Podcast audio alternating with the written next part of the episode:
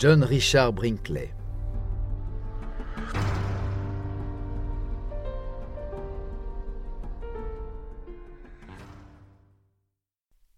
C'est à Milford, au Kansas, que le docteur Brinkley commence son ascension vers la gloire et la fortune.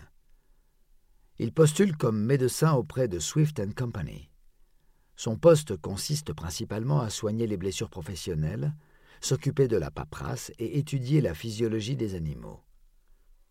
Dans le cadre de cette étude, il apprend que parmi tous les animaux tués dans les abattoirs américains, celui qui arrive en meilleure santé est le bouc. Il ne reste qu'un mois au sein de l'entreprise, mais entame une étude sur les glandes caprines. Il pense que leur implantation chez l'homme immuniserait contre la tuberculose et d'autres maladies. Il va jusqu'à expliquer comment, en transplantant les glandes sexuelles de jeunes boucs, il pourrait restaurer la vitalité sexuelle et la fertilité à des hommes impuissants ou fatigués. En 1917, étant réserviste, il fut appelé sous les drapeaux lors de la Première Guerre mondiale. Mais suite à un état nerveux désastreux, il ne sert la nation que deux mois avant d'être jugé inapte au combat. Pour justifier cet état, Brinkley déclare qu'en raison de la rareté des médecins de l'armée pendant ces journées agitées, il est devenu nécessaire qu'il soit de service 24 heures sur 24 et fasse le travail habituellement accompli par dix hommes. En conséquence, il a fait une dépression nerveuse et a été mis à la retraite par le médecin-chef de l'armée. Il fallait bien sauver les apparences, et pour cela, il ajoute, en parlant de lui à la troisième personne, le premier lieutenant John Richard Brinkley a assuré le poste de chirurgien régimentaire du 64e d'infanterie à Fort Bliss, près d'El Paso, au Texas. Ce n'était certainement pas celui d'un soldat du dimanche ou d'un patriote à temps partiel. La chair et le sang étaient insupportables. Il avait 2208 recrues brutes sans fourniture médicale, vêtements ou quoi que ce soit d'autre. Puis encore, j'étais le seul officier médical et travaillais jour et nuit à essayer de faire vacciner mes troupes contre la typhoïde et la petite vérole, en plus de m'occuper de l'assainissement du régiment, en plus de m'occuper d'une compagnie d'hommes que je devais garder au pont international d'El Paso et d'une autre compagnie d'hommes que je devais garder dans les fonderies du Nouveau-Mexique. Et, d'une autre encore sur un champ de tir dans les montagnes de Chihuahua, d'autres entreprises sur le terrain, en plus de mes premières recrues. Toutes souffraient de différentes maladies infectieuses comme la rougeole, la méningite, et en plus, je devais opérer ceux qui avaient besoin d'une intervention chirurgicale et soigner ceux que j'avais dans les quartiers, rendre visite à mes malades, faire mes rapports techniques. Quand vous prenez en considération qu'un seul médecin militaire faisait tout ce travail, il n'est pas étonnant qu'en août, j'ai craqué et atterri à l'hôpital. Comme ils ne comprenaient pas ce qui n'allait pas chez moi, ils m'ont donné un certificat d'invalidité d'un chirurgien et m'ont envoyé à Milford, où j'ai rendu un service privé à notre gouvernement. Ben voyons. Le rapport officiel de l'armée sur le service du lieutenant Brinkley est quelque peu différent. Il a servi pendant exactement un mois et cinq jours, et a passé un mois et trois jours en observation à l'hôpital de base numéro 2 de Fort Bliss, après sa propre déclaration selon laquelle il était inapte au travail en raison d'une tachycardie causée par une faiblesse valvulaire et une fistule rectale. Plutôt qu'un service privé rendu au gouvernement, Brinkley a publié une petite annonce. Médecin cherche cabinet pour s'installer. Une place était vacante à Milford une minuscule petite ville sans eau courante ni électricité au Kansas. Brinkley y est installé avec sa femme. Comprenant qu'il n'avait pas le choix et qu'il n'existait même pas un marchand de viande, elle s'est mise à pleurer. Mais Brinkley n'est pas homme à se laisser abattre. Il a profité de son expérience militaire pour revendiquer des compétences en tant que chirurgien. Dans un petit local commercial, Brinkley a installé un petit stock de médicaments brevetés et de bibelots. À l'arrière se trouvaient deux pièces.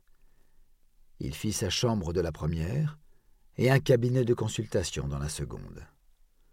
Il recevait les patients pendant que sa femme tenait la boutique ouverte le 7 novembre 1917. Brinkley exerce la médecine générale et soigne la rougeole, la coqueluche, des hernies. Un soir, juste avant la fermeture du cabinet, un fermier du comté de Jerry s'est présenté. Il se plaignait du manque de vigueur de son membre viril. Le médecin n'avait pas de solution allopathique à ce problème. Le patient avait cependant besoin de parler, et Brinkley a évoqué son passé chez Swift Company, ainsi que ses travaux. Vous avez dû voir exactement ce que j'ai vu. Ces béliers et boucs si vigoureux. Ils n'ont jamais de problème de vigueur, eux. Vous n'auriez aucun ennui si vous aviez une paire de leurs couilles. La légende raconte que c'est le patient lui-même qui a proposé au médecin, puisqu'il avait les compétences chirurgicales nécessaires, de pratiquer cette intervention. L'idée paraît absurde. Bien sûr qu'elle est absurde, mais l'homme est désespéré. Lequel? Les deux. L'un veut des enfants, l'autre de l'argent. Brinkley raconte qu'il a longuement hésité et que ce n'est que parce que le patient a été très fortement insistant et qu'il a fourni lui-même la bête que l'opération a été pratiquée dans l'arrière-salle du cabinet de campagne pour 150 dollars, après une anesthésie locale. L'affaire aurait pu en rester là, mais deux semaines plus tard, le fermier s'est présenté très heureux devant le médecin. Sa vie sexuelle était revenue à la normale. Un an passe, et Brinkley se voit appelé pour aider la femme du fermier à mettre au monde un petit garçon de dix livres, parfaitement normal et répondant au prénom de Billy. Deux jeunes et riches Californiens suivent le même traitement. Moins chanceux, ils se sont mis à sentir très fort le bouc au sens propre comme au figuré. Après recherche, on s'aperçoit qu'ils ont reçu des glandes de mâle angora. Le père de Billy, en revanche, ne présentait aucune odeur de chèvre. La race greffée sur lui, par pur hasard, était un Toggenbourg, pratiquement inodore. Ce sera donc la race greffée à l'avenir. La rumeur commence à s'étendre. Les hommes viennent discrètement parler de leurs problèmes de rein et repartent avec un nouvel entrain. Un jour, un homme d'affaires du nom de Charles Mellinger se présente. Opéré par Brinkley, il fait savoir après quelques mois qu'il est l'heureux papa d'un petit garçon qu'il a prénommé Charles Darwin, pour marquer l'importance de l'avancée scientifique de Brinkley. Chaque patient, en plus de 750 dollars demandés pour l'opération, eh bien oui, la renommée fait grimper le prix, doit apporter son propre bouc. Le bruit court alors que Brinkley ne travaille que pour l'argent. Afin de se remettre dans les bonnes grâces de la population, il propose au vieux Charlie Tassin, un habitant désargenté à la virilité chancelante, de l'opérer gratuitement. Ces choses faites la semaine suivante, et Tassine trouve une fiancée le mois d'après. Les gens se mettent à parler du cas de Tassine. Cela fonctionne pour le vieux, il bande maintenant deux fois mieux qu'un homme ordinaire. La réputation de Brinkley est faite. Elle traverse les frontières du comté. De plus en plus de personnes âgées souhaitant retrouver la vigueur de leur jeunesse se présentent au cabinet. Croyant avoir trouvé là une solution miracle, Brinkley tente de faire publier le résultat de ses opérations dans des revues médicales et envoie le tout à l'American Medical Association.